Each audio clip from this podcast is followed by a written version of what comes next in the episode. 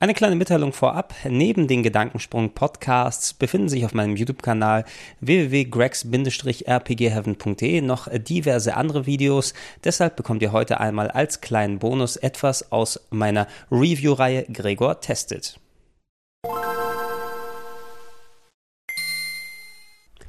Schönen guten Tag und herzlich willkommen hier bei gregsrpgheaven.de, dem YouTube-Kanal von mir, Gregor, Japaner-Rollenspieler aus Leidenschaft und seit einiger Zeit auch wieder Redakteur bei Game One TV. Ähm, ihr werdet wahrscheinlich schon gesehen haben, ich denke mal, ich habe sie bereits online gestellt, äh, Cutscene-Videos zu Metal Gear Rising Revengeance, wo alle in-game HD-Cutscenes äh, alle hier nochmal aufgereiht zum eigenen Angucken sind.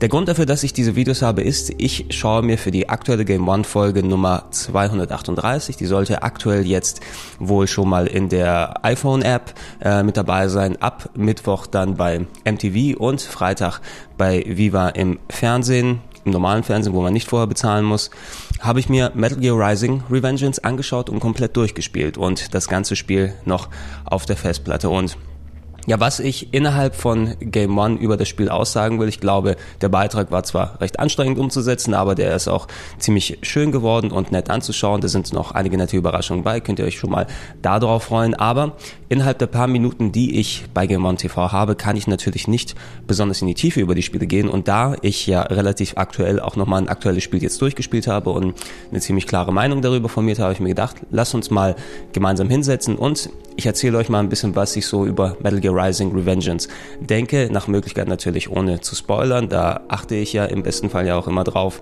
Und äh, ihr könnt euch entscheiden, ob ihr denn gleich jetzt in den Gaming Shop dann rennen sollt und es, und es euch kaufen sollt oder ob es vielleicht doch äh, besser wäre, das Geld erstmal in der Tasche zu lassen. Okay, Metal Gear Rising Revengeance. Ähm, ich kann mich noch erinnern, damals, als ich das erste Mal von dem Spiel gehört habe, es wurde auf der E3 2009 glaube ich, verkündet. Und das war ja so eine ganz merkwürdige Situation. Das war während der Microsoft-Pressekonferenz und auf einmal ähm, fangen so Metal Gear Sounds an und Hideo Kojima taucht im Hintergrund auf und sagt so, oh, guck mal, ich bin Kojima. Ja, und man denkt, oh Gott, was ist denn jetzt los? Weil zu der Zeit ähm, Metal Gear war eigentlich wirklich eine exklusive Sony-Serie geworden. Ja, lange Jahre gab's ja eh ach, ich will es nicht Geheule nennen von den Xbox 360-Fans, aber ähm, viele der Xbox 360-Fans haben sich ja ein bisschen so überfahren von Konami gefühlt, weil Metal Gear Solid 4 ähm, nur exklusiv auf der PlayStation 3 kam. Ne? Und Kojima hatte natürlich seine Gründe dafür, dass die PlayStation 3 mit der Blu-ray-Disc einfach wesentlich mehr Platz für seine Cutscenes und ähm, seinen HD-Sound sozusagen, also die, die Sounds, die dann in Dolby 7 zu 1 und was auch immer dann abgemischt sind, die ganz viel Platz brauchen. Dafür hatte die Blu-ray benötigt und das wäre wahrscheinlich in der gleichen Qualität Qualität dann auf sieben oder acht DVDs hinausgelaufen auf der Xbox. Und vielleicht gibt es natürlich auch technische Gründe, dass das Spiel von Grund auf auf PS3 entwickelt wurde, aber es kam nicht auf Xbox 360. Und jetzt, ein Jahr, knapp, ein knappes Jahr nach Metal Gear Solid 4, nachdem es auf der PlayStation richtig dann eingeschlagen ist, ähm, Kojima bei der Microsoft-Konferenz zu sehen, war sehr, sehr merkwürdig. Ne? Und dann hat er gleich die Bombe vom Stapel gelassen. Damals hieß es übrigens, glaube ich, auch noch, dass es ein exklusiver Titel sein soll. Das hat sich ja zum Glück mittlerweile geändert für die Leute, die dann auch eine PlayStation dann da haben und alle Metal Gear Solid Teile darauf gespielt haben. Ähm, es wurde bekannt gegeben eben, dass Metal Gear Rising, oder ich glaube damals hieß es noch Metal Gear Solid Rising, dann entwickelt wird ähm, ein Spin-off, das nicht mehr eben sich um Solid Snake, den Hauptcharakter der anderen Metal Gear Solid Spiele, äh, dann dreht oder Big Boss, seinem Vater, sein Zieh, nee, Ziehvater, nee, doch richtiger Vater ist es, glaube ich, wenn ich es dann richtig dann ähm, noch im Kopf habe, wie die anderen Metal Gear Solid Spiele, sondern Raiden, das war der Hauptprotagonist von Metal Gear Solid 2 und ähm, der sollte jetzt in seiner Form als super Hardcore Cyber Ninja, wie er in Metal Gear Solid 4 aufgetaucht ist, ein eigenes Spin-off bekommen ähm, und das sollte eben ein Actions-Schnetzel God of War-like Spiel sein. Jedenfalls hat das von Anfang an so den Eindruck gemacht, mit dem man mit Raiden als Cyber-Ninja mit, mit, seinem Laserschwert durchgeht und dann komplette so, ähm, ja, Metal Gear Solid 4 Truppen und Paramilitärs dann so zerhackt. Und das war wirklich auch dann das Beeindruckende damals dann gewesen. Nicht nur, dass äh, Metal Gear Solid Rising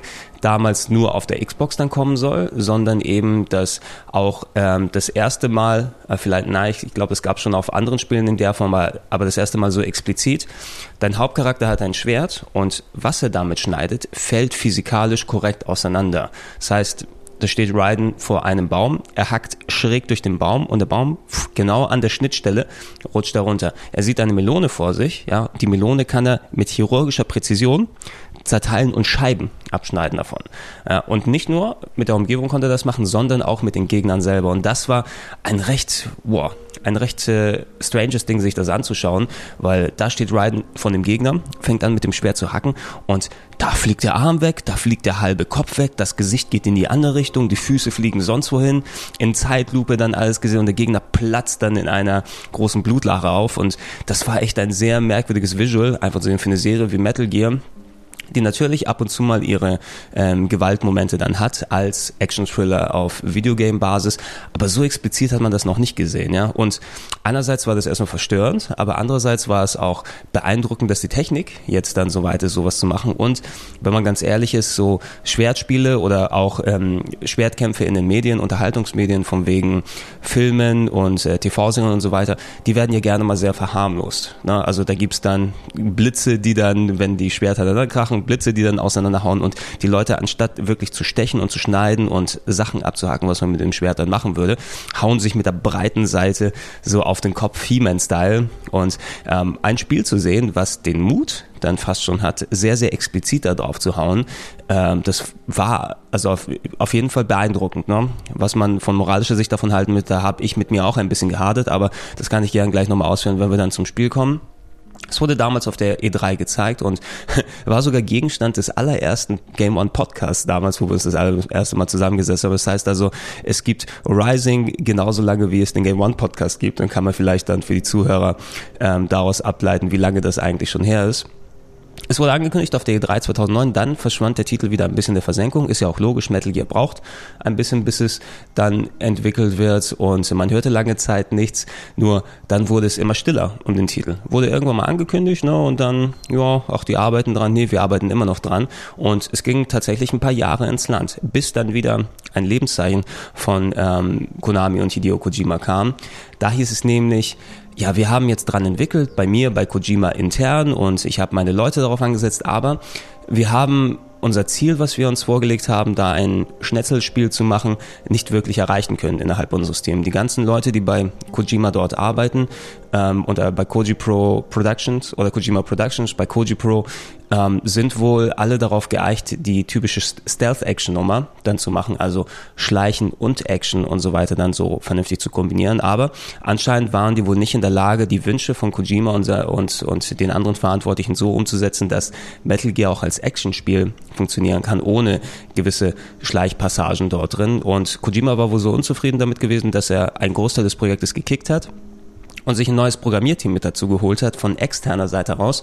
Und äh, ich finde, aber da greife ich vielleicht ein bisschen was voraus, das war wirklich eine echt kluge Entscheidung, denn Kojima und, und seine Firma blieb zwar verantwortlich für die Story und die Cutscenes, das können die am besten für sich und ich glaube, das werden sie auch nicht abgeben, aber jeder, der komplette andere Bereich von Grafik, Gameplay und so weiter, ähm, Programmierung ging an Platinum Games. Platinum Games, die Leute, die natürlich Titel gemacht haben wie Vanquish, wie Bayonetta, also richtig, wirklich krasse Action-Sachen. Ähm, früher, als sie noch ähm, bei Capcom gewesen sind unter dem Namen Clover, unter anderem God Hand äh, programmiert, auch mit dabei, jetzt nicht bei Metal Gear Revengeance, ähm, zwar beteiligt, der, ähm, nee, wie hieß er denn nochmal? Nicht der Shinji Mikami, nicht der Atsushi Inaba, sondern wie ist nochmal der Devil May Cry Entwickler? Mir fällt es wahrscheinlich ein im Laufe. Wieso, wieso fällt mir der Devil May Cry Entwickler nicht ein? Auf jeden Fall, Devil May Cry Wurzeln sind auch dort drin und Rising Revengeance erinnert eben auch stark an Devil May Cry. Auf jeden Fall ist dort die Expertise in der Firma vorhanden, ein richtiges Actionspiel sich zusammenzuschrauben und ähm, als Hauptverantwortlicher wurde eingesetzt der Hauptprogrammierer von ähm, Bayonetta. Also der Mensch, der dafür verantwortlich war, dass Bayonetta als Actionspiel, was ja überall hochgelobt wird, ähm, trotz des extremen Wahnsinns, der manche vielleicht abgeschreckt hat, aber gameplay-technisch ist es wirklich äh, ein Spiel wie kein anderes, der eigentlich inoffizielle Devil May Cry Nachfolger gewesen. Der Hauptprogrammierer wurde jetzt zum sozusagen Chefentwickler von Metal Gear Rising Revengeance. Mittlerweile ist übrigens dann auch das Solid aus dem Titel entfallen, so um jede mögliche ähm, Verbindung in Richtung Stealth Action damit dann aufzulösen, hieß es nur noch Metal Gear Rising und hat den Untertitel Revengeance bekommen. Revengeance, ein Kunstwort, was eigentlich keinerlei Sinn ergibt, aber ey, Ninjas und Rache, Rachinger, Metal Gear Aufstieg Rachinger oder sowas wird es wahrscheinlich auf Deutsch haben, heißen. Der Titel wurde umgeändert, der Bayonetta-Programmierer als Chefentwickler angesetzt und es wurde quasi von neuem begonnen. Hat aber natürlich bedeutet, dass der Titel ein bisschen länger in Entwicklung sein muss, als er eigentlich ist. Und zusätzlich zum Programmierteamwechsel und Namens, äh, Namenswechsel wurde auch dann Bescheid gegeben.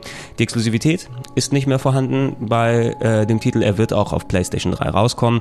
Und ähm, es gab äh, auch ähm, ja, es, es wurde auch, der Titel wurde zusammen bei Microsoft mit präsentiert in Richtung, dass Kinect Unterstützung mit dabei sein soll. Ich habe jetzt die PlayStation 3 Fassung gespielt und ähm, im finalen Spiel jetzt nichts gesehen, was mit Kinect funktionieren könnte tatsächlich. Also wahrscheinlich hat man sich so gedacht, dass man hier dann vor dem Fernseher steht und mit Bewegungssteuerung dann so seine Gegner ho, ho, mit der Handkante durchschlägt. Aber ich fand das trotzdem ein bisschen merkwürdig, wenn du dann ein Schwert im Charakter hast und dann mit der Handkante präzise Leute durchschlagen musst. Und das, äh, vor allem das Gameplay ist sehr, sehr viel auf Präzision und sehr, sehr schnelle Reaktion dann angelegt, dass ich glaube, Kinect ähm, würde mich wahnsinnig machen, wenn ich das damit spielen würde. Auf jeden Fall umgestellt, neues Programmierteam da dran, nicht mehr exklusiv für Xbox, sondern auch für PS3 und so wie es der Zufall will. Gerade just in den vergangenen Wochen sind sie damit fertig geworden und Konami hat eben eine Version vorab schon mal rausgeschickt. Ich bin mir nicht ganz sicher, ob die Version, die ich gespielt habe, die ganz finale deutsche ähm, gewesen ist, weil ich habe gehört, dass in der deutschen Version das rote Blut im Spiel gegen weißes ausgetauscht wurde. Also meine Version ist komplett in Deutsch gewesen, ähm, mit den Untertiteln zumindest. Die Sprachausgabe bleibt ähm, komplett in Englisch, aber du kannst die Untertitel in allen möglichen Sprachen aussuchen. Und das Blut ist rot dort gewesen, aber ich denke mal auch in der internationalen Fassung bei in den USA und UK und sowas wirst du deutsche Texte aussuchen können. Wenn das Blut in weiß wäre, würde ich es vielleicht sogar besser finden oder zumindest die Option haben, zwischen weiß und rot zu wählen, weil ähm, die Gegner sind dort allesamt Cyborgs ne, und es ist mehr dann eher weniger Blut, was man sieht, sondern Kühlflüssigkeit und das gibt dem Ganzen nochmal ein bisschen diesen ja, wie bei Aliens, die Roboter, ne? Wer, wer Aliens den Film geguckt hat, Bishop, ähm, einer der Charaktere war dort ein Cyborg und der hatte weißes Blut. Ne? Und das gibt dem Ganzen nochmal, ja, da muss ich eben dann an Aliens zurückdenken, toller Film eben, ne? Oder im ersten Teil war es dann ja, Bilbo Baggins, nee, der Schauspieler, der Bilbo Baggins gespielt hat, hat dort Ash, den Roboter, dann gespielt im, im ersten Alien-Teil. Ähm, hätte ich es gut gefunden, wenn in dem Spiel dann auch das in weiß gewesen wäre, aber ähm, mit dem roten Blut konnte ich auch leben. Könnt ihr jetzt ja sehen, wenn ihr es dementsprechend gekauft habt. Ihr solltet euch nicht ähm, davon irgendwie irritiert fühlen, wenn das Blut weiß statt rot ist, weil es ist absolut irrelevant gegenüber dem restlichen Gewaltgrad des Spiels. Das ist nämlich ansonsten wirklich komplett uncut und das hat auch seine Gründe, trotz des extremen Gewaltgrads. Da werde ich eben gleich drauf eingehen. Ähm, ja, hat eben seine Gründe, dass das Blut, äh, ähm, oder besser gesagt, dass der Gewaltgrad vorhanden ist und das Spiel Uncut in Deutsch rauskommt und er, es darf sich, oder es braucht sich niemand verarscht fühlen, ja, in der Richtung. Wie gesagt, ich werde mir mal die Vollversion dann angucken, werde ich auch gleich in den Laden gehen und mir dann das Ding nochmal kaufen, weil ich würde es auch gerne natürlich für die Sammlung dann haben, äh, neben der Game On TV Version aber 100% Uncut, man kann ruhig zu der deutschen dann greifen. Also, das Spiel selber, wie schon erwähnt, Hauptdarsteller ist natürlich Raiden, der Protagonist aus Metal Gear Solid 2. Da gab es seinerzeit, als das Spiel rausgekommen ist, ja einen sehr großen Aufruhr und Tumult im Internet. Äh, Kojima, wie er es so gerne mag, hat Leute natürlich dann gerne mal verarscht. Das erste Metal Gear Solid auf der PlayStation 1 hat ja Solid Snake der großen, weiten Welt bekannt gemacht als so, ja, Snake Plissken-artigen Charakter, wie der Hauptdarsteller ähm, von Kurt Russell gespielt aus äh, Escape from New York, äh, die Klapperschlange, ne? äh, war Solid Snake im ersten Teil so ein Superagent, äh, cool, hat geraucht, geraucht, ne, hat einen Drei-Tage-Bart gehabt, hat eine echt grummelige Stimme. Uh, Metal Gear, oh my God. Uh. So, also das sind alles Sachen, die ihn richtig haben bei Publikum beliebt werden lassen. Und es gab eine Demo von Metal Gear Solid 2 vorher, wo man die erste Stunde des Spiels spielen konnte und dort ist Metal Gear, äh, dort, nee, nicht Metal Gear, dort ist Solid Snake der Hauptcharakter gewesen, was auf einem ähm, Tanker spielt und die Demo war großartig, habe ich mir damals äh, bestellt, gespielt, bevor das Spiel rausgekommen ist auf der Playstation 2, extra meine PS2 dafür umbauen lassen.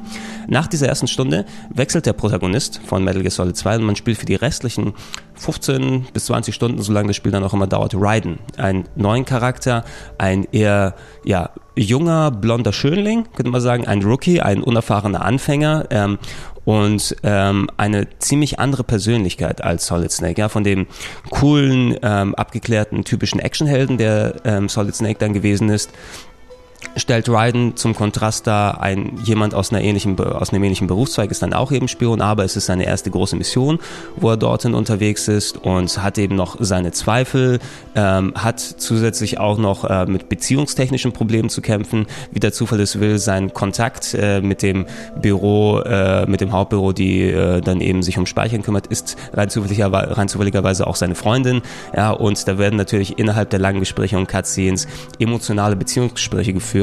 Und ähm, das ist so eine Sache, da ist viel zusammengekommen, eben einerseits, dass er nicht Solid Snake ist, aber andererseits, dass es eben die eher nicht typischen Action-Held-Sachen dann dort ähm, in den Vordergrund gestellt werden. Er ist ein Anfänger, er hat Beziehungsprobleme, er ist ein emotionaler Mensch, hat natürlich auch sein Päckchen zu tragen und eine äh, geheime Vergangenheit, die am Anfang noch nicht klar ist, aber das sich dann später herausstellt. Und jemand, der wirklich dafür arbeiten muss, dann die wirklich schwierigen Endbosse und knallharten Situationen zu überstehen, dass es sich eben nicht so anfühlt, dass du da den äh, Superhelden, der 23 Backflips aus dem Stand machen kann, sofort dann spielen kannst. Ähm, und ja, hat eben dafür gesorgt, dass die Leute sich nicht so wohl mit Raiden gefühlt haben und der ein bisschen so zu einer Witzfigur verkommen ist. Oh, Raiden, Metal Gear Solid 2, scheiße, der redet mit seiner Freundin die ganze Zeit. Das bringt natürlich alles nichts, ne? Und ähm, äh, Kojima hat es natürlich im erst, in erster Linie gemacht, um damit zu überraschen mit dem Spiel. Und äh, ich muss sagen, ich bin mit Raiden eigentlich immer ganz gut zurechtgekommen. Mir hat Metal Gear Solid 2 echt viel Spaß gemacht. Ähm, es war äh, kein perfektes Spiel natürlich nicht und ähm, ich pflichte auch der Kritik bei, dass ähm, mehr Fokus innerhalb der Story dort Entschuldigung, dort äh, dem auch gut getan hätte und Kojima hat einfach Twist auf Twist auf Twist auf Twist verbaut. Aber der Charakter von Raiden selbst hatte eben mal eine andere persönliche Note und wir sind dann ja zu Solid Snake auch später mit den anderen Teilen zurückgekehrt. Metal Gear Solid 3 war es Big Boss, der Vater von Solid Snake, der aber effektiv Solid Snake ist, mit leicht anderen Charakterzügen und Metal Gear Solid 4 natürlich das Ende der Solid Snake Saga und auch ein sehr schönes Ende fand ich. Also ich bin sehr, sehr großer Fan von Metal Gear Solid 4 und äh, habe auch sogar jetzt richtig in, ähm, während ich den Revengeance-Beitrag gemacht habe, dann Bock drauf bekommen, Metal Gear Solid 4 endlich nochmal durchzuspielen. Das letzte Mal zum Release damals gemacht und eigentlich spiele ich die gerne ja immer öfters durch. Wenn ich Zeit habe, werde ich es auf jeden Fall dann nochmal auf der Playstation dann angehen. Raiden selbst eben war ein bisschen zur Witzfigur verkommen und es gibt sogar bei Metal Gear Solid 3 eine sehr, sehr lustige Cutscene, wo ähm, so als Joke sozusagen verbaut wurde, dass äh, Big Boss, jetzt der neue Charakter bei Metal Gear Solid 3, hat ähm, Raiden wieder ausgekegelt als Hauptprotagonist und er versucht dort durch Zeitreisen irgendwie zu bestimmten Punkten hinzugehen, um Big Boss zu töten, schafft es aber nicht und äh, geht am Ende selbst ein. Also da weiß auch, da weißen die Leute auch um Kojima drumherum, dass ähm, das Image nicht so gut gewesen ist. Für Metal Gear Solid 4 hat sich Kojima dann gedacht, okay, nehmen wir mal einen Charakter, der ein bisschen so zur Witzfigur verkommen ist und was können wir tun, damit quasi ähm, die Leute wieder auf Raiden stehen und sie haben aus ihm einen Cyborg-Ninja gemacht. Im allerersten Metal Gear Solid gab es ja Grey Fox, ein äh, Ninja, der, ich glaube, innerhalb des Spieles war es eine reanimierte Leiche, äh, von einem ehemaligen ähm, Kameraden von Solid Snake in Metal Gear 2, damals auf dem MSX-Computer oder kann man es ja auch bei Metal Gear Solid 3 in der Collection spielen, war das der Endboss, den man damals besiegt hat. Und sein, sein reanimierter Körper wurde in einen Cyborg-Ninja-Anzug gesteckt, der wirklich mit Metallanzug und so, so einem roten Visier als Auge und einem super scharfen Laserschwert dort rumgelaufen ist als Bonuscharakter und äh, andere Leute weggeslasht hat, hat Revolver Ocelot die Hand abgesägt äh, direkt am Anfang. Und äh, spektakulärer Auftritt dann am Endkampf gegen Metal Gear Rex beim ersten gewesen. Und äh, Raiden, ähm, trotz seiner ganzen Geschichte und Entwicklung und ähm, das, ähm, ich nehme da glaube ich nicht zu viel vorweg, das wird natürlich auch innerhalb des äh, von Rising Revengeance dann thematisiert, aber Raiden war ein Kindersoldat, ursprünglich mal gewesen, bekannt als Jack the Ripper. Ähm, in Afrika damals ähm, unter der ja, ähm, Ah, wie war das denn nochmal? Solidus. Solidus Snake, einer der Klone aus dem ganzen Solid Snake und Liquid Snake, äh, aus der ganzen Legebatterie, Klone von Big Boss dann gewesen. Der ist mittlerweile von den Patriots, der Geheimmacht, die alle Fäden im Hintergrund zieht, äh, dann zum Präsident der Vereinigten Staaten ernannt worden, hat aber vorher als Feldherr in ähm, Afrika mit Kindersoldaten Krieg geführt und Jack war einer dieser Kindersoldaten, der durch ähm, Psychosuggestion und äh, ihm haben sie so ähm, Schießpulver ins Essen gemischt, damit er einen Geschmack fürs Ballern entwickelt und die Aggression dann hochgeht und ist einer wirklich der brutalsten Kindersoldaten gewesen gewesen, bis er sozusagen dann gerettet wurde und ähm, mit Gehirnwäsche zu einem normalen funktionierenden, normalen funktionierenden Mitglied der Gesellschaft gemacht wurde und jetzt als ähm, ja als Spion und Agent bei Metal Gear Solid 2 dann unterwegs ist. Das ist die Vergangenheit von ähm, Raiden dann dort gewesen und dieser Ex-Kindersoldat hat natürlich auch was er in Metal Gear Solid zwar noch nicht ganz zeigen konnte, aber in bestimmten Punkten, weil er ja eine andere Person geworden ist. Jetzt ist er auch ein Cyborg. Nee, sein kompletter menschlicher Körper ist weg, mit Ausnahme ein, eines Teiles des Gesichtes und Hirn und äh, Rückgrat. Ist, glaube ich, noch so Robocop-Style, noch das Originale, aber der Unterkiefer ist aus Metall und der restliche Körper ist ein kompletter metallischer Körper gewesen. Irgendwas ist passiert, dass er seinen Körper verloren hat und ähm, seine Skills damals als Kindersoldat, als Jack the Ripper, als äh, wirklich knallharter Kämpfer und exquisiter Schwertkämpfer Nahkämpfer und sowas sind dann wieder sozusagen ein wenig reaktiviert worden. Und in Metal Gear Solid 4 war es, ja, war es dann Raiden, der die Rolle des Cyborg-Ninjas übernommen hat. Und du hattest einen riesigen Kontrast. Eben hattest du zuerst Solid Snake. Moment, ich muss mal kurz gucken. Oh, ich rede ja schon wieder ewig lange. Aber wenn, dann machen wir das einmal ausführlich. Ich glaube nicht, dass ich sonst mal die Gelegenheit habe, so extrem über Metal Gear Rising Revengeance zu reden. Ähm, durch die Vergangenheit von Raiden und äh, wie er aufgebaut war, hat man dann äh, bei Metal Gear Solid 4 eben gesehen, er ist jetzt der Cyborg Ninja und da Solid Snake innerhalb der Story von Metal Gear Solid 4 ähm, rapide gealtert ist, du hast eigentlich einen ziemlichen uralten Solid Snake gespielt, der unter Rückenproblemen leidet. Und ähm, es war schon was anderes von dem jungen, dynamischen Solid Snake zu so einem zu gehen, der gefühlt 65 Jahre dann dort ist. Ähm, Raiden ist in Cutscenes aufgetaucht und war selbst zwar nicht spielbar, hat aber in entsprechenden Key- oder Schlüsselmomenten der Story dann eingegriffen und es war immer so, wow, was geht denn da komplett ab? Ne? Sachen, zu denen Solid Snake nicht mehr in der Lage ist, hat Raiden dann einfach super spektakulär hätte er lösen können. Ein Kampf gegen Vamp, fantastisch aus dem ähm, Spiel dann dort heraus. Später, wenn es dann in Richtung äh, Metal Gear Ray und Metal Gear Rex äh, Kämpfe gewesen ist, er hat alleine ein riesiges Schiff aufgehalten und so weiter, hat lauter Dinge getan, wo man als Actionfilm-Fan dann richtig mit den Ohren geschlackert hat und Raiden war auf einmal wieder cool. Ja. Und das ist vor allem auch ähm, echt erstaunlich gewesen, dass ein Charakter, der eigentlich so ja, verbrannte Erde gewesen ist, dass er wieder umgemodelt werden kann in der Gunst der, ähm, der Gamer. Äh, und ist wahrscheinlich auch ein bisschen so ein kleiner Trollversuch von dann Kojima gewesen, der gesagt hat, okay, ich werde alles Menschenmögliche dafür tun, dass ihr Raiden cool findet ja, und nicht mehr eben äh, eure vorgefertigte Meinung aus Metal Gear Solid 2 dann mitnehmt. Und auf jeden Fall hat's geholfen, finde ich. Also ich mochte Raiden zwar auch damals schon ganz gerne, aber ähm, jetzt hat er natürlich mehr die typischen Actionheld-Klischees dann, ähm, dann sozusagen bedient. Aber ey, es hat gut funktioniert und es war auf jeden Fall immer so Parts, die dann Solid Snake und dem Hauptcharakter dann die Show gestohlen, gestohlen haben in Metal Gear Solid 4. Und ähm, dadurch, dass er nicht spielbar wird, ich hatte immer mal Bock, dann wirklich mit Raiden selber zu spielen, selber das Gamepad an die Hand zu legen und damit zu zocken. Und dementsprechend ist es, glaube ich, auch ganz gut gewesen, dass wir den auch in Rising Revengeance ähm, dann als Hauptcharakter gehabt haben. Ähm, ursprünglich war angedacht, dass ähm, Metal Gear Rising dann zwischen den Ereignissen von Metal Gear Solid 2 und Metal Gear Solid 4 spielt.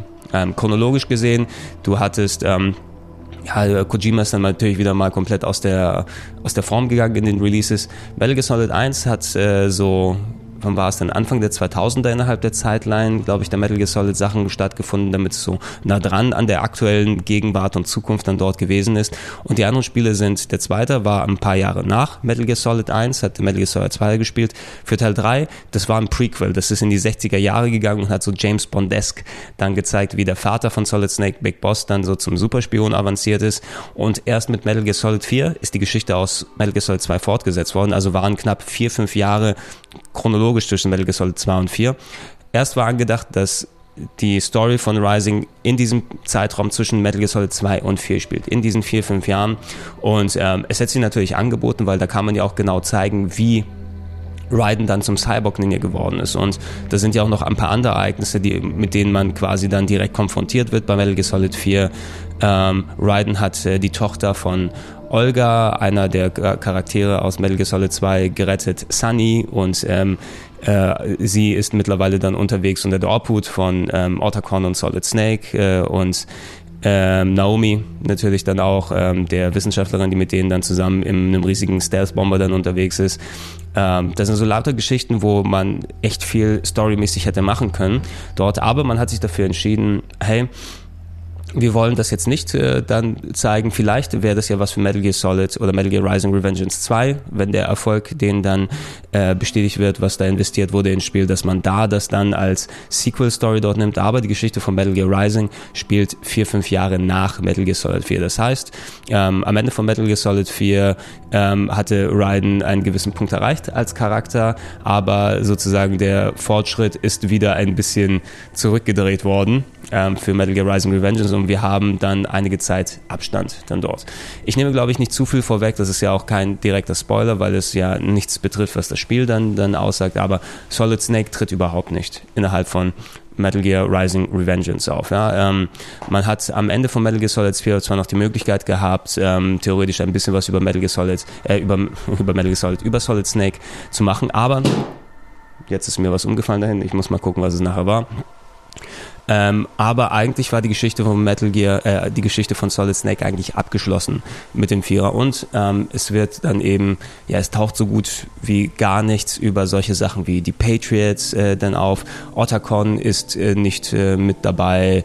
Ähm, es wird eben nichts über die, okay, die Patriots äh, werden da kurz erwähnt und so weiter, aber die sind nicht Gegenstand der Geschichte. Es ist eine getrennte Geschichte, die in dem Metal Gear Solid Universum existiert, die auf den ganzen Begebenheiten und den, der existierenden Welt dort aufbaut, aber es ist ein komplett eigenständiges Ding. Also niemand, äh, der sich jetzt dann das Spiel kauft und erwartet, oh, ich werde dann auch wie jetzt Solid Snake spielen können nach dem ersten Level und dann schleichen können und so weiter dem ist nicht so. Ne? Das Spiel ist ein pures Action-Spiel, ein purer Hack and Slay, ähm, ein, ein pures Hack and Slay-Spiel Spiel in der Richtung von Devil May Cry und God of War ne? oder God of War-like Spiele, wenn wir dann äh, die, das Genre so bezeichnen wollen. Und Solid Snake hat dort nichts verloren. Man kann eben Raiden jetzt selbst komplett spielen und der ist auch Gegenstand der Geschichte und alles, was ähm, man so gelernt hat, äh, was man von einem Metal Gear Spiel erwarten soll, das muss man wirklich hier ein bisschen umdenken man kann es wirklich, und das ist natürlich der naheliegendste Vergleich innerhalb des Spiels, aber man kann es echt mit Bayonetta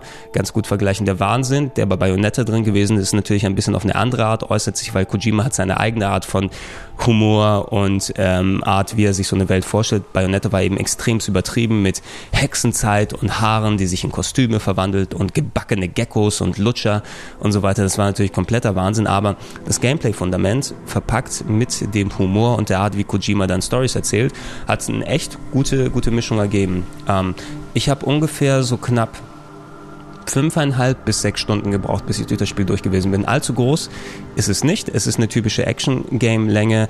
Ähm, ein paar Bereiche wiederholen sich innerhalb des Spieles. Also ich sage mal, effektiv sieht man von diesen sechs Stunden und da sind schon inklusive mehrere Anläufe für manche der Bosse, weil die doch schon recht knackig gewesen sind. Ich glaube, ich hing alleine eine Stunde am letzten Endboss. Oh Gott, oh Gott, dieses Schwein. Ich hasse dieses Schwein. Ähm, also effektiv sieht man nur zwischen viereinhalb und fünf Stunden an neuen Locations dort. Ähm, aber ich empfand es jetzt nicht als zu kurz in der Richtung, klar, Metal Gear Solid Spiele gehen meist in 15 bis 20 und länger Stunden dann Zeit hinaus, aber es ist ein Actionspiel, was darauf ausgelegt ist, nicht nur eine Geschichte, eine Story zu erzählen, sondern auch das Gameplay zählt und man kriegt überall dann immer Ratings und kann geheime Sachen finden und so weiter. Und das ist auf jeden Fall ein Spiel, was man mehrfach spielen wird. No, ähm, das, äh, weil dort äh, gibt es eine echt steile Lernkurve, wenn man das Spiel erstmal erlernt hat und am Anfang wird noch alles ein bisschen unbeholfen, weil man noch eben nicht weiß, wie man mit diesem extremen Actiongewitter, was auf einen raufgeworfen wird und den extrem schnellen Charakter der Raiden ist, vernünftig umgehen kann. Man wird es öfters dann mal durchspielen, um einfach seine Skills immer weiter zu machen und ich glaube, es gibt dann wahrscheinlich auch Online-Leaderboard-Vergleiche von wegen Zeit oder man kann zumindest seine Highscores dann aufschreiben und mit anderen Leuten vergleichen. Und man sollte sich nicht von diesen fünf bis sechs Stunden Spielzeit dann abschrecken. Ähm, äh, ähnlich wie bei den Resident Evils, die alten. Ja? Die konnte man auch innerhalb von ein paar Stunden durchspielen, wenn man sie äh, dann kannte, aber äh, mehrfaches Durchspielen belohnt. Auch nicht nur mit äh, weiteren Inhalten, die man sehen kann, sondern auch eben, dass man Gameplay technisch besser wird und das ist eben so eine Art von Spiel gewesen. Das Gameplay selber ist eben von Bayonetta dort angelehnt. Klar, du hast dann ähm, Raiden mit seinem Laserschwert oder es ist ein normales Schwert und hat so eine Laserklinge dann unten dran, kann sich durch die Gegner durchschnetzeln, ähm, hat dann etliche Bossfights, die man machen kann gegen Mensch und Maschine, obwohl meist sind es dann Maschinen in Menschenform, die man äh, dort bekämpft und ähm, ja, Bayonetta bin ich eigentlich noch nie so tief drin gewesen. Ich muss auch ganz ehrlich sagen, so die Platinum Games Sachen, ich mag mehr diese Action-Adventure-Geschichten von denen, so äh, Okami, was sie noch als Clover entwickelt haben. Eins meiner Lieblingsgames damals auf der PS2 gibt's ja auch als HD-Fassung jetzt hier. Oder auch, ähm, nehmen wir mal so Action-Jump'n'Runs wie Beautiful Joe damals auf dem Gamecube und der PS2 war auch ein sehr cooler Titel. Aber Bayonetta war ich eben, war mir fast schon, auch mir selbst zu wahnsinnig, dass ich nicht reingekommen bin, aber ich habe ein bisschen mich ins System dort eingearbeitet und habe dann gesehen, okay, damit du dieses Spiel verstehst, musst du arbeiten. Ja? Du musst dich wirklich da reinversetzen und mal wirklich lernen, okay, das sind die Kombos, so kann ich ausweichen, so kann ich blocken, so kann ich dies und jenes das machen. Und das ist wirklich imperativ wichtig für Metal Gear Rising Revengeance.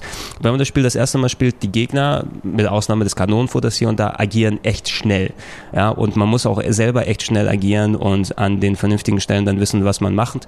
Sonst gibt es sehr, sehr schnell den Game Over. Ihr könnt euch ja gerne angucken, wie so das erste Rankommen an, an das Spiel dann ausschaut, denn ich habe es mir ja schon von der Demo her angeschaut hier äh, in dem Gregos Gaming Gyros äh, damals und wenn ich vergleiche, wie ich damals gespielt habe, nachdem wie ich jetzt das Spiel beendet habe und endlich mal das Spiel kann, sind natürlich Welten dazwischen, weil ähm, man wird mit vielen Optionen überladen am Anfang. Man kann, okay, du hast die Möglichkeit ähm, mit dem Schwert selber zu hauen, aber da kannst du auch noch in eine super Zeitlupe reingehen und dann präzise mit dem Analogstick dann denken, an welcher Stelle du Körperteile abschneiden willst. Ähm, Endgegner flirren wie blöde über dem Bildschirm und hauen hauen dich mit Attacken zu, dass du äh, ab und zu mal gar keine Ahnung, gefühlt keine Ahnung hast, wie du jetzt agieren sollst und auf einmal ist der Game Over viel schneller da als man denkt. Aber das Spiel hat echt eine steile Lernkurve in der Hinsicht, dass du eben, ähm, wenn du gelernt hast, in dem Spiel zu blocken, dann weißt du auf jeden Fall, äh, wie du spielen kannst und dann steigt auch der Spielspaß auf einmal wirklich sehr exponentiell. Äh, bevor ich das Spiel ähm, oder als ich das erste Mal gespielt habe, habe ich einfach nur angegriffen, bin auf die Gegner hingelaufen und es ist dann eben so, dass man ähm, zwei Möglichkeiten hat. Entweder man benutzt die Viereck- und Dreieck-Taste, um einen ähm, horizontalen oder vertikalen Schnitt zu machen ähm, oder man benutzt dann den R-Knopf oder den R-Stick, um dann äh, seine Ausrichtung des Schwertes zu bewegen und sozusagen präzise in so einem Halbkreis kann man das bewegen und dann loslassen und dann zieht Raiden das Schwert in genau dieser Position durch. Man kann damit arbeiten, je nachdem, wie man will. Und man muss die Gegner vorher ein bisschen sozusagen beackern und weich machen. Ja, es geht nicht so, dass man zum ersten Mal zum Gegner hingeht und der steht vor einem und hackt Kopf ab, weg, funktioniert nicht. Ja, man muss äh, wirklich die erstmal ein bisschen beackern mit so typischen Kombos, Viereck, Viereck, Viereck, Dreieck, ne? reinlaufen mit R1 und dann einen Slide machen mit Dreieck, dass der Gegner nach oben geschmissen wird, äh, Devil May Cry Style und anstatt dass Raiden dann die Knarren rausholt, kann man hochspringen mit dem Schwert, den beackern. Die Gegner müssen erstmal ein bisschen aufgeweicht werden und dann kann man erst ähm, sozusagen mit L1 in den Klingenmodus gehen. Das wird so eine Art Superzeitlupe eingeschaltet, aber alles um einen drumherum ist in Zeitlupe, aber Raiden agiert in Echtzeit und äh, kann da wirklich die Gegner filetieren und dann weghacken. Und äh, in der Demo habe ich noch meist einfach wild mit dem R-Stick dann hin und her gemacht. Was man wirklich lernen sollte, ist entweder den R-Stick benutzt man nur, wenn man präzise irgendein bestimmtes Körperteil abschneiden will. Im Spiel ist es so, dass innerhalb die Hände von diesen ganzen Cybersoldaten, die man bekämpft, da sind wichtige Daten drin. Und äh, wer sozusagen Komplettist ist und alles einsammeln will an versteckten Files und geheimen Sachen, muss dann gucken, dass er die Gegner so weit bringt, dass sie kaputt geschnitten werden können und dann die rechte Hand irgendwie dann ausloten und dann absäbeln und nachher aufsammeln. Dazu ist der R-Stick dann gut für solche speziellen Sachen oder bestimmte Endbosse verlangen ihn, aber ansonsten fährt man echt gut, wenn man mit Viereck und ähm, dann äh, Viereck und Dreieck sozusagen die Gegner behagt, dann geht man eben in diesen Klingenmodus und guckt dann aus, okay, da ist meine Sichtlinie auf Kopf des Gegners, auf Kopfhöhe des Gegners. Ich mache einen horizontalen Schwertstrich und beim Kopf wird abgesäbelt. Und innerhalb von der Luft kann ich dann wirklich wie so eine Zwiebel kann man den filetieren, dass der dann auseinanderfällt und danach, da es ja ein Cyborg ist, dann auch explodiert. Und ähm, das muss man natürlich erstmal ein bisschen lernen und ein bisschen dann drüber hinwegkommen, obwohl ich gehe gleich auf den Gewaltgrad dann dort ein, was es angeht. Wenn man erstmal gelernt hat, wie es vernünftig funktioniert, ähm, kommt auch wirklich sowas wie ein Flow dann rein. Du wirst auch von mehreren Gegnern behagt und musst dann sehen, okay, ich bin gerade bei dem links dran, aber von der rechten Seite kommen noch zwei welche. Wenn ich jetzt in den Klingenmodus gehe und den weghaue, dann kann ich sozusagen, habe ich die Gefahr schon mal weg und kann mich dann wegbewegen von der anderen Seite, damit die Angriffe der Seite von den Leuten von dir daneben an, daneben gehen, dass ich die von hinten berge ankern kann. Das kann man nach einiger Zeit gut ähm, ausloten und super, super, super extrem wichtig. Ohne das werdet ihr, glaube ich, nicht mal den ersten Level entstehen, aber blocken Ja, man ist äh, bei vielen von den Action-Slasher-Spielen, die haben ja effektiv gar keine Blocktaste oder sowas. Ne? Das ist eher was für dann Prügelspiele. Ähm, aber die Gegner geben dir dort Indikatoren. Ähm, sie haben so ein paar Angriffe, die sind, oh, Entschuldigung, ich juckt das Näschen. Die haben ein paar Angriffe, die sind ähm, in der Form unblockbar, die dauern ein bisschen länger, bis sie dann sozusagen ähm, durchgeführt werden können. Und äh, während dieser, ey, das ist echt schlimm gerade, ah, Entschuldigung, ähm, während diese Angriffe der Gegner durchgeführt werden, vorher blitzen ihre Augen rot und man sieht einen kurzen roten Blitz bei ihnen und dann holen sie aus und ähm, hauen dich dann äh, zu. Und dieser äh, Zeitraum zum Ausholen, der dauert unterschiedlich. Manche Gegner ist schneller, bei den Endbossen ist es teilweise super schnell, die blitzen auf einmal rot auf und gleich dann, gleich im nächsten Moment ist schon der Angriff da. Oder manche zögern es dann bewusst hinaus, damit seine Block, damit der Blockvorgang, den man gemacht hat, zu lange dauert, ja, und dann ist man aus dem Block wieder raus und dann trifft erst der Schlag des Gegners. Man muss lernen, dann korrekt in diesem Moment zu blocken. Es funktioniert in diesem Spiel so, man lenkt in Richtung des Gegners, anstatt weg von ihm und drückt die Angriffstaste Taste. Ne? Das heißt also, man muss nicht separat zu einem anderen Knopf hingehen, sondern man muss das Timing eben dann so ausloten, dass man just in diesem Moment, wo der Gegner dabei ist, einen zu treffen, ähm, in die Richtung mit dem Analogstick Bewegungsdrücken und Viereck drücken und dann zieht Raiden das Schwert hoch, blockt den Angriff und kriegt dadurch eine Möglichkeit, den Gegner, da seine Deckung gebrochen ist, dann anzugreifen. Bei normalen Feinden ist das ja, noch kanonenfuttermäßig nicht so oft nötig, aber es wird natürlich progressiv immer schwerer und wenn die Feinde größer werden, diese ähm, Geckos, diese großen Metal Gears, die auf laufenden äh, Kuhbeinen und so mit Mu-Geräuschen dann durch die Gegend laufen, die sind auch da und die zum Beispiel, sobald man in der Nähe von denen ist, fangen sie an zu treten mit den großen Beinen und wenn man da den ersten ähm, Tritt nicht abblockt und dann angreifen, dann konsequent weiterblockt, wenn das immer wieder passiert, ähm, dann ist man super schnell tot. Ne? Und dann macht das Spiel auch keinen Spaß. Und was ist das denn für ein Scheiß? Geht ja gar nicht. Blocken ist super duper wichtig. Wenn man es aber erstmal raus hat, dann, wie schon gesagt, steigt der Spielspaß echt wirklich dann hoch und dann wird es wirklich ein so Katze- und Maus-Spiel. Wie gut kann ich ähm, agieren und reagieren? Ähm, wann sollte ich meinen Block aktivieren? Weil der Block ja auch dann, ähm, du kannst ja nicht sagen, dadurch, dass es keine äh, wirklich nur extra Taste fürs Blocken gibt, sondern das mit dem Angriff kombinieren muss. Man geht für eine bestimmte Zeit in den Block, so für eineinhalb bis zwei Sekunden. Das muss aber auch eben genauso getimed sein, dass der Gegner währenddessen einen drauf drückt, sonst kriegt man den Schlag dann auch rein. Und man ist konsequent immer konstant am Arbeiten.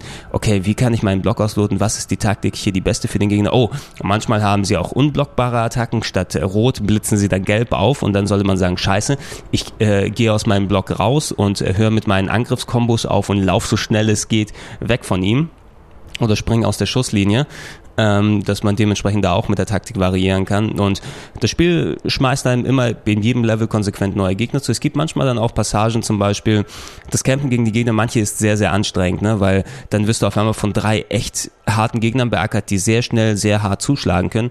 Und du hast natürlich immer noch die Möglichkeit, so leichte Stealth-Elemente dort reinzutun, dass du dich in der typischen ähm, Metal Gear Solid äh, Pappkiste dann versteckst oder in dem Ölfass, dass du durch manche Bereiche schleichst. Es gibt ein Nachtvisor, den Raiden jederzeit anschalten kann. Es gibt einen Bereich im Spiel, der im Dunkeln spielt. Es ist zwar nur einer, aber man kann auch diesen Visor dann benutzen, um zu sehen, durch ein Haus hindurch beispielsweise, dass ein Gegner dort patrouilliert, um sich an den ranzuschleichen. Gibt natürlich dann auch Stealth-Kills, wo man die von hinten beackern kann. Ähm, aber äh, das ist dann eher die Ausnahme anstatt die Regel, denn meist ist es so, dass man in den nächsten Gegnerbereich bekommt und dann baut sich die künstliche Barrikade auf, man haut die Gegner kaputt und die Barrikade geht auf, man geht weiter und die nächste künstliche Barrikade ist dann da, bis man alle Gegner erledigt hat. Also Killroom nach Killroom nach Killroom. Ähm, da das Spiel ja nicht so ultra umfangreich ist, fällt es zum Glück nicht so weiter negativ auf, vor allem weil es ja auch mit der Gegnerabwechslung dann spielt und auch die Situation, wie so kleine Schleichpassagen da gibt und eben ähm, über die Bosse rede ich gleich, aber die Bosse sind dann natürlich wirklich das echt große Highlight ähm, in der Richtung dort aus.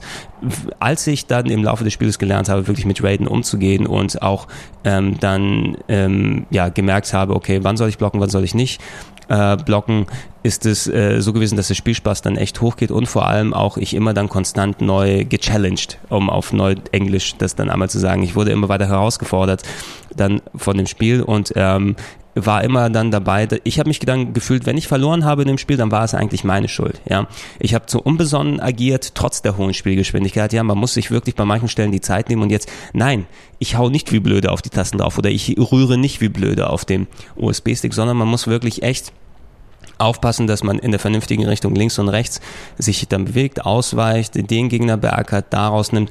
Was ein sehr cooles Element ist, ähm, wenn du die Gegner zerschnitten hast, ähm, du kannst deren sozusagen Energiezentrum, deren Rückgrat, was aus so Leuchtenergiezellen dann besteht, aus der Luft hier rausgreifen. Raiden greift es und dann zerberstet es und äh, dadurch lädt man seine Energie wieder komplett auf. Ja? Wenn du also in eine Situation gegangen bist, damit du einen Gegner killst, wo du weißt, dass du jetzt Energie verlieren wirst, weil die Angriffe einfach zu stark sind, dann musst du eben garantieren, dass du den so zerhaust, dass du sein Energiezentrum raushauen kannst und hast dann wieder die volle Energie. Und wenn du die volle Energie hast, dann kannst du auch wieder länger in diesen Blade-Zeitlupen-Modus schalten, weil der muss auch natürlich erstmal aufgebaut werden durch einen Balken. Du kannst nicht immer in die Zeitlupe gehen und den Gegner beackern, musst eben erstmal ein paar Schläge machen, damit sich das Ding wieder auflädt äh, Energie und dieser Blade-Modus-Balken werden beide aufgeladen, eben wenn man den, das Energiezentrum des Gegners hat und schon sagen, okay, drei Gegner, ich hau den kaputt, ich scheiß drauf, dass die beiden von hinten mich beackern, aber ich hole mir das Energiezentrum von dem, habe wieder volle Energie und jetzt kann ich mich auf die anderen beiden stürzen mit der vollen Energie, weil dann schalte ich in den Modus und hau die dann kaputt. Das wird echt wirklich ein sehr schönes, dynamisches Spiel, aber äh, verlangt eben auch wirklich echt gute Reflexe dann von dir und ähm, dass du gleichzeitig sehr schnell, aber auch sehr besonnen agieren kannst, ohne in Panik zu geraten.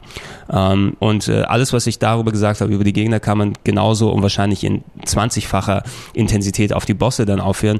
Ich habe selten so viel Spaß mit Bosskämpfen gehabt ähm, wie in diesem Spiel hier. Im besten Fall sind Endbosse in einem Spiel ja so, dass sie im ersten Moment wirken sie unbesiegbar. Ne? Die haben dann äh, gewisse Muster und Angriffsattacken und so, wo du denkst, scheiße, wie soll ich denn damit umgehen? Ne? Und dann ist es meist wirklich Learning by Doing oder Learning by Dying. Dann fast schon, man muss, wenn man die richtige ähm, Taktik hat und das, das richtige Konzept, wie man diesen Endboss dann beackern muss, dann sollte der Endbosskampf zwar immer noch anstrengend dann sein und äh, man muss immer noch dann jede möglichen Skills, die man hat und Reflexe dann abrufen, aber er sollte dann schaffbar und vielleicht für manche Leute dann sogar äh, ohne Energieverlust und so weiter schaffbar sein. Wenn du den Schlüssel erst dazu kennst, ne, dann kannst du wirklich dem alles entgegenwerfen, was du hast im Endboss und den dann wirklich beackern das ist was, was ich zum Beispiel an Metroid Prime sehr geschätzt habe. Genau so funktionieren dann die Bossfights und auch für meine Achten eben die besten Bossfights in solchen Spielen.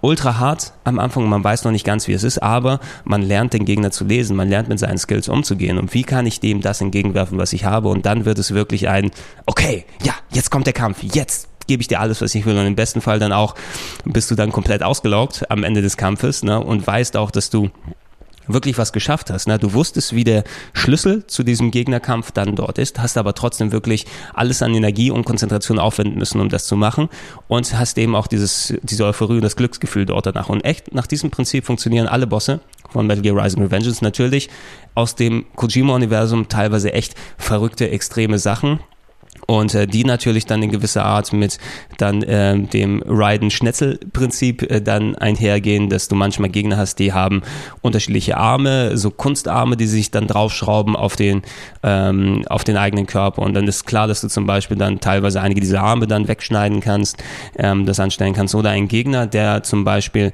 sein Körper besteht aus, ähm, ist mit äh, unterschiedlichen, ja, wie kann man das ausdrücken? Sein, seine Körperglieder sind sozusagen ähm, eigentlich eigentlich nicht miteinander verbunden sind aus Metall, also ist auch daneben ein Cyborg, aber seine Gelenke sind durch Magneten aneinander gehalten. Ne? Das heißt, an manchen Stellen kann zum Beispiel, wenn ich mit Raiden mit dem Schwert durchhaue, da er aus Magneten besteht, kann er zum Beispiel seinen Torso von seinem Kopf abheben und dass das Schwert dann so durchgeht. Ne? Das sind so Sachen, wo du dann denkst, ey, das ist ja echt eine clevere Idee, das ist ja echt ein cooles Ding was du damit anstellen kann.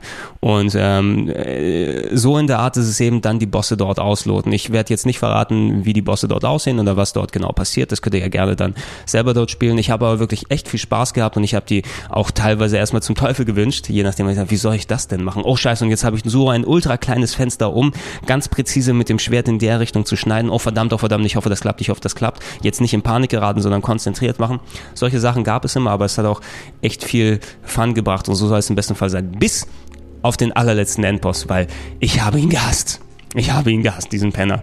Ja, das ist natürlich Metal Gear typisch einen mehrfachen oder mehrfache Endkämpfe, wo du denkst, okay, war das der letzte? Nein, es gibt ja noch einen. Oh, es gibt ja noch einen Kampf. Oh, und jetzt kommen ganz viele Cutscenes und dann kommt noch ein Kampf. Ist ja klar, Metal Gear Universum müsste dann so sein. Aber der letzte Endboss, ah, der hat dann bei mir dann schon sowas in, in der Art, hat sich fast wie so ein ähm, SNK Fighter Endboss angefühlt. So äh, Omega Rugal und wie die alle heißen bei King of Fighters.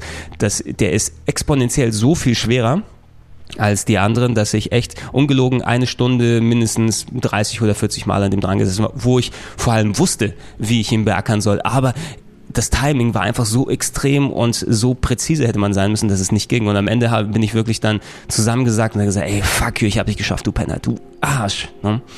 Ähm, innerhalb des Game One-Beitrages habe ich es in der Zeile zusammengefasst. Ich glaube, das wird man dann auch, äh, kann man auch gut nehmen. Ähm, wenn die Steuerung eine Fremdsprache ist, die man nicht kennt, ja, dann sind die Endbosse sozusagen der Vokabeltest. Ja? Weil wenn man bei den Endbossen angekommen sind, dann fragen sie konsequent das Wissen ab. Ja? Gehst zum ersten Endboss hin und der äh, durch seine Art, wie er kämpft, sagt dir, na, hast du auch gut gelernt zu blocken? Weißt du, wann du deine ähm, Blade-Time einsetzen sollst mit der Zeit? Aber weißt du das genau? Ne?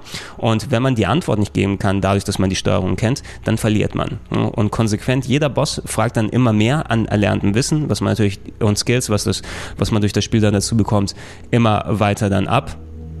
Ähm, und äh, beim letzten Endboss musst du eben alles hinwerfen, was du dann nur hast. An Skills, an Erfahrungswerten, an Timing, an Präzision, muss alles zusammenkommen. Es hat eine Stunde bei mir gedauert, auf normal, oh Gott. Und äh, ich werde es auf jeden Fall nochmal spielen, ne, weil ich glaube, jetzt sind meine Skills einigermaßen da angekommen, dass ich zumindest dann in den Highscore-Bereich dann gehen kann und gucken kann, wie es bei den schwereren ähm, Abschnitten dann aussieht. Aber ähm, so schwer es dann auch gewesen ist, es war eben auch sehr befriedigend, dann diesen Endboss dann zu schaffen und dann auch die finale Cutscene dort zu sehen. Äh, wie gesagt, ich habe selten viel, so viel Spaß gehabt mit den Endbossen wie dort. Ich freue mich übrigens auch darauf, ich konnte jetzt in der ganzen Zeit noch nicht das neue Devil May Cry spielen. Also der, der Trant hat ja auch in hohen Tönen davon geschwärmt und allgemein viele Leute in die Presse trotz des Ganzen, ähm, dass der Hauptcharakter jetzt dann so Ninja Theory dran saß als äh, Entwickler.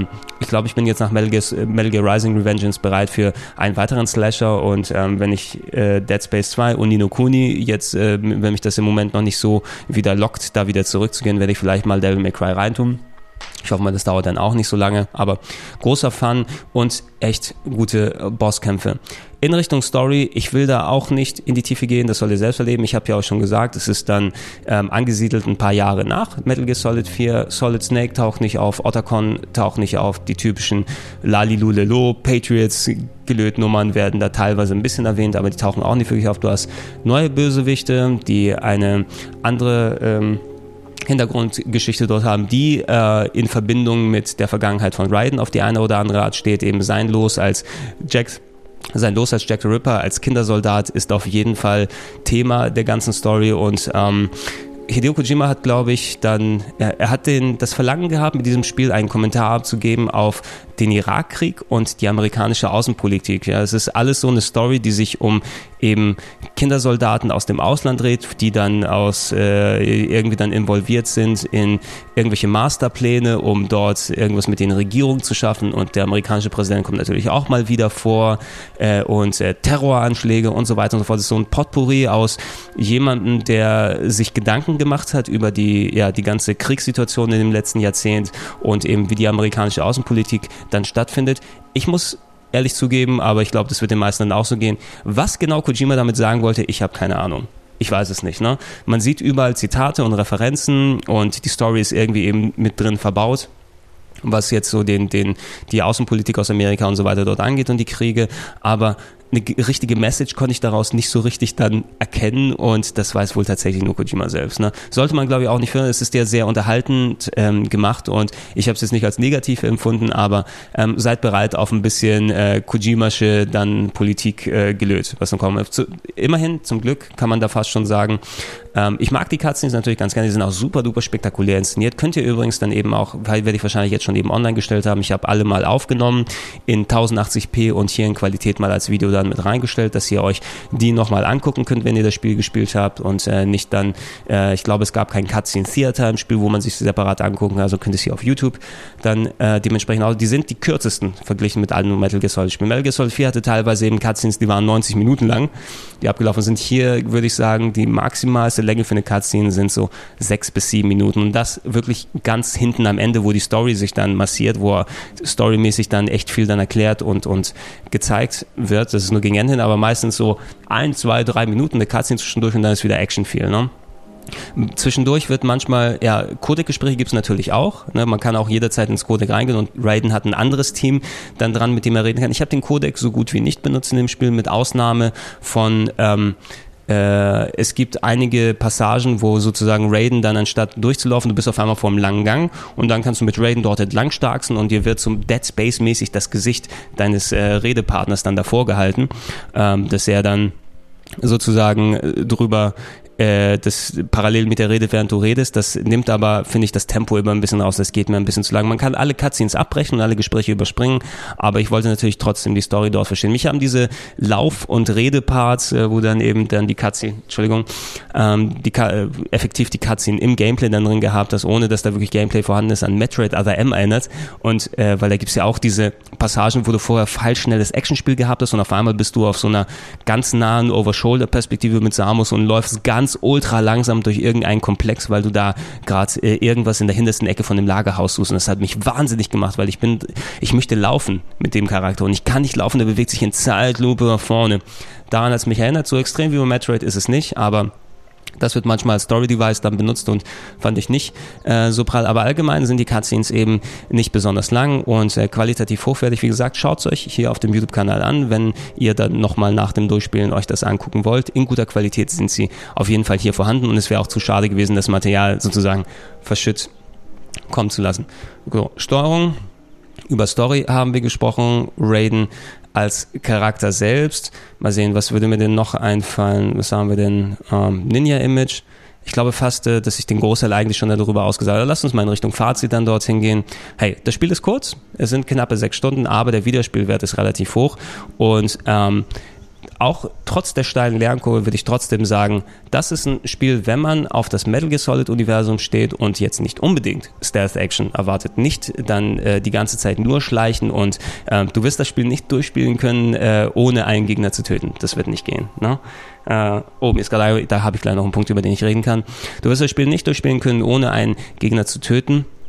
Ähm, aber dafür ist es eben im Stil von dem Devil May Cry, von dem Bayonetta und wie gesagt, der Hauptprogrammierer von Bayonetta ist ja auch der Hauptverantwortliche dafür. Man merkt es an, es ist ein echt gut poliertes Spiel. Die Kamera kann manchmal ein bisschen wackelig sein, weil alles so extrem schnell abgeht, speziell wenn man den Blade-Modus schaltet, um zu den Gegnern dann hinzubewegen und alles ist ein bisschen hakelig, aber da kommt man auch daneben damit zurecht, wenn man die Steuerung erstmal kann.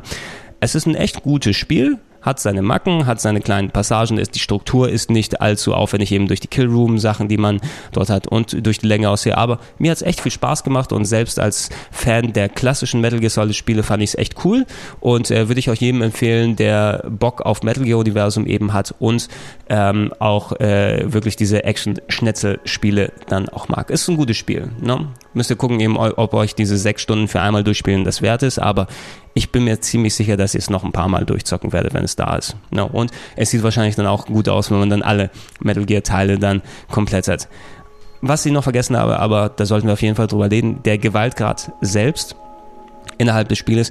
Ich war trotz Metal Gear Solid Phantom und so weiter eher abgeschreckt am Anfang, als ich die ersten Bilder dort gesehen habe. Es ist technisch beeindruckend, dass man die Gegner komplett zerhacken und auseinandernehmen kann, aber Ey, das nenne ich Review und es dauert eine Stunde. Alter, unglaublich. Ich hoffe, ihr habt Spaß dann dabei. Ich habe ja nicht gespoilert groß über Spiel. Ne? Also ihr könnt ja, ihr könnt viel erfahren, aber wenn ihr die Kurzfassung haben wollt, der Game One Beitrag 20 Uhr äh, 40 freitags bei Viva für alle normale Menschen ohne dann äh, iPhone App und dann das war. Die Gewaltgrad im Spiel hat mich am Anfang echt abgeschreckt, weil ähm, ich bin ja eher, ich bin kein Fan des Splatter. Ja, ich mag keine Splatterfilme mit äh, abgetrennten Körperteilen und so weiter, weil ich mag lieber, wenn es dann Horror, Horror finde ich super, ich mag Horror sehr gerne, aber ähm, in solche Filmformen möchte ich lieber so diesen Suspense-Horror dann haben. Ne? Etwas, wo es wirklich mich emotional dann greift und ich richtig dann auch Angst bekomme und so weiter. Und es, ähm, bei mir muss es dann eben nicht so sein, dass da Jump-Scares drin sind, ja, dass du dann erschrocken wirst, einfach nur, weil plötzlich steht ein Monster vor dir und du hörst einen ganz lauten Soundeffekt, dass du von dem Soundeffekt zurückschreckst und nicht von der Situation. Und ähm, es ist dann nicht gruselig, wenn überall Körperteile herumfliegen. Splatter kann ich gut vertragen ähm, kann ich ab, wenn er vernünftig in der Story dann verbaut ist. Ne? Wenn du einen Film siehst und dann ähm, es Gegenstand der Geschichte ist und nicht einfach nur Mittel zum Zweck, um zu zeigen, guck mal, wir können hier herumsplattern und da fliegen Körperteile umher hinweg. Wenn das nicht der Ansatz dort ist, nur einfach um zu schocken und das zu machen, sondern auch einen Hintergrund hat in der Story, dann kann ich das vertragen bei Filmen und bei Spielen. Und hier hat es sich für mich erstmal so angefühlt, als ob man diesen Splatter-Faktor glorifiziert. Ja, es ist so, jetzt bin ich, jetzt habe ich selbst das Schwert in der Hand und das sind menschliche Gegner oder sie sehen jedenfalls menschlich aus, ne? Aber dann, okay, ich hack den den Arm weg und da filetiere ich ihm das Gesicht quer und so weiter.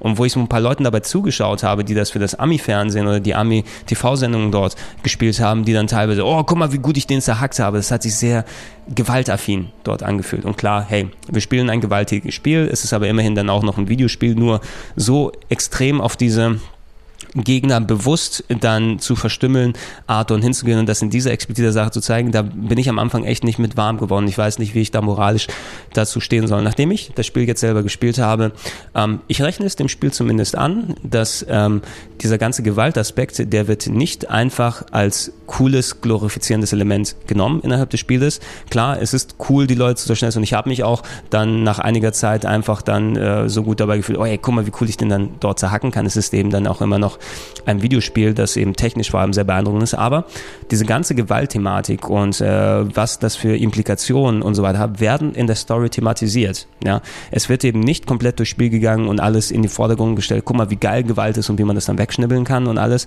sondern es wird innerhalb der Geschichte thematisiert und Raiden auch selbst setzt sich damit auseinander, was er eigentlich dort anrichtet. Und ähm, äh, klar, es soll jetzt eben kein äh, oder man, man will den Spieler sich natürlich nicht schlecht fühlen lassen für das, was er dort anstellt, aber dass da äh, zumindest kleiner Teil der Geschichte und ein paar Cutscenes und ein gewisser Hintergedanke so da steht, dass man sich auch als Spieler davor damit auseinandersetzt. Das finde ich echt cool. Ne? Das ist wesentlich mehr, als man hätte erwarten können von dieser Art von Spiel, weil normalerweise wird das echt glorifiziert und benutzt, um zu schocken. Solche Geschichten wie Manhunt sind eben reine Schockfeste, die dann solche expliziten, ultra expliziten Gewalterstellungen und sadistischen Sachen dann wirklich in den Vordergrund stellen. Auch genauso God of War zum Beispiel. Ja? God of War 3 ist auch ein Spiel, wo was ich eigentlich gern mögen wollte, aber diese bewusst auf Sadismus ausgelegte explizite Gewalterstellung, selbst bei Monstern, ja, wenn ich dort einen Gegner besiege und einen riesigen Zyklopen und dem dann genüsslich das Auge rausreiße und dann quasi den, äh, den Augennerv durchbeiße und der dabei schreit und blutet und alles, ist natürlich ein Monster, was so dargestellt wird, aber es tat mir da fast schon auch schon eher leid. Ne? Ich möchte eigentlich nicht dieser ähm, Ultrasadist wirklich, also die, richtig in Richtung Sadismus gehen, möchte ich eigentlich sein. Genauso die menschenähnlichen Gegner. Wenn dort ähm, Kratos direkt in der Kamera genüsslich auch fast schon, obwohl bei ihm Genuss sieht man durch Wut dann im Gesicht, den Gegner den Kopf langsam abreißt und der währenddessen schreit und in die Kamera guckt und man sieht, wie so langsam es sich abtrennt an dem Hals und dann den Kopf wegschmeißt. Nee, das ist, das ist too much für mich. Ne? Bei Revengeance eben selber zumindest, es wird damit dann auseinandergegangen und der Gewaltaspekt ist riesig. Ne? Und es sind natürlich auch Cyborgs, wenn man sich letzten Endes zurechtredet. Vielleicht wirkt es eben anders, wenn die deutsche Version tatsächlich weißes Blut hat. Ich konnte es eben noch nicht direkt sehen. Ähm, aber äh, man kommt damit einigermaßen zurecht. Und ich habe mich zumindest auch äh, ähm, so gefühlt, dass die Entwickler auch sich Gedanken gemacht haben darüber. Ne? Dass die nicht nur einfach dafür stehen wollten, sowas zu glorifizieren. Und dann bin ich auch d'accord damit. Dann haben sich meine Bedenken auch relativ schnell dann verflüchtigt und ich konnte an diesem Spiel Spaß haben. Ja? Es spricht nichts dagegen, wenn ihr euch nicht dann solche Gedanken machen wollt und so weiter. Da ist jeder, glaube ich, anders, was das angeht. Und der Spielspaß sollte im Vordergrund stehen. Er darf natürlich auch im Vordergrund stehen. Aber dass sich ein Spiel, was so explizit auf diese Gewalterstellung ausgeht, auch wirklich inhaltlich damit beschäftigt und moralische Fragen aufwirft, die vielleicht nicht direkt beantwortet werden, sondern eher dazu da sind, um Denkansätze zu fördern und dass man selbst für sich das beantworten kann. Das ist mehr, als man erwarten konnte. Und ich glaube, das ist auch einer der Gründe, warum das Spiel eben 100% uncut sozusagen hier erscheint, weil ich glaube, sowas wäre, wenn es rein Mittel zum Zweck gewesen wäre, ne? dass du überall nur Splatter-Sachen hast und jemand wie so ein sadistischer Freak als äh, Raiden dann durchgeht und die Leute alle zerhackt. Er hat seine Gründe dafür, wie er sich das zurechtredet, was ihm dann entgegengeworfen wird. Dieses moralische Auseinandersetzen ist einer der Gründe, glaube ich, warum das Spiel Uncut hätte durchgehen können und ich bin auch vollkommen d'accord damit. Das Spiel darf natürlich nicht in Kinderhände dann dort rein, klar. Ne? Also jetzt als Erwachsener kann ich das natürlich locker sagen, ja, ja, Kinder sollten dann nicht solche Art von Spielen spielen, aber es ist schon ziemlich hart, einfach für dann so 10- und 12-Jährige Minderjährige, ähm, was das angeht. Aber als mündiger Erwachsener, als über 18-Jähriger ist es durchaus eine ähm, interessante Art, wie das dargestellt wird. Und du hattest eben noch nie so expliziten Schwertkampf in einem Spiel gehabt und vor allem die Dynamik, die dann dazu kommt. Es gibt auch wenige Spiele, die so schnell und actionreich und wirklich sehr auf den Punkt durchdacht sind, dass dieser Gewaltaspekt nochmal thematisiert und besprochen wird, ist eine gute Sache und rechne ich dem Spiel hoch an.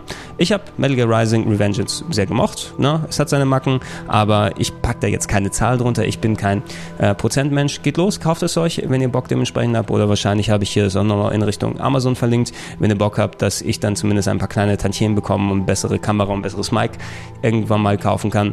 Wenn ihr die Kurzfassung von diesem hier sehen wollt, inklusive lustigen Einspielern und interessanten vermittelnden Ideen, könnt ihr euch den 6-Minuten-Beitrag dann bei Gamemon TV Folge 238 angucken in der App, mittwochs bei MTV oder freitags bei Viva. Aber aus dem 10 Minuten Review, was ich machen wollte, ist dann eine Stunde geworden. Ich hoffe, ihr habt Bock drauf. Ich werde mal gucken, ob ich das in der Form hier nochmal mache. Ich überlege mir vielleicht was anderes. Das ist ja ein gewisser anderer Ansatz als das Gaming Gyros, wo ich dann eben wirklich innerhalb von einer Stunde entweder ein Spiel erkläre oder kurz mal anspiele und dort meine Eindrücke wiedergebe. Aber hey, je nachdem, wie das bei euch ankommt, vielleicht machen wir das in der Zukunft einmal öfter. Ich war der Gregor, das war meine Meinung zu Medley Rising Revengeance. Bis zum nächsten Mal sage ich ciao ciao, bye bye und Hellas. Bis Bestensen.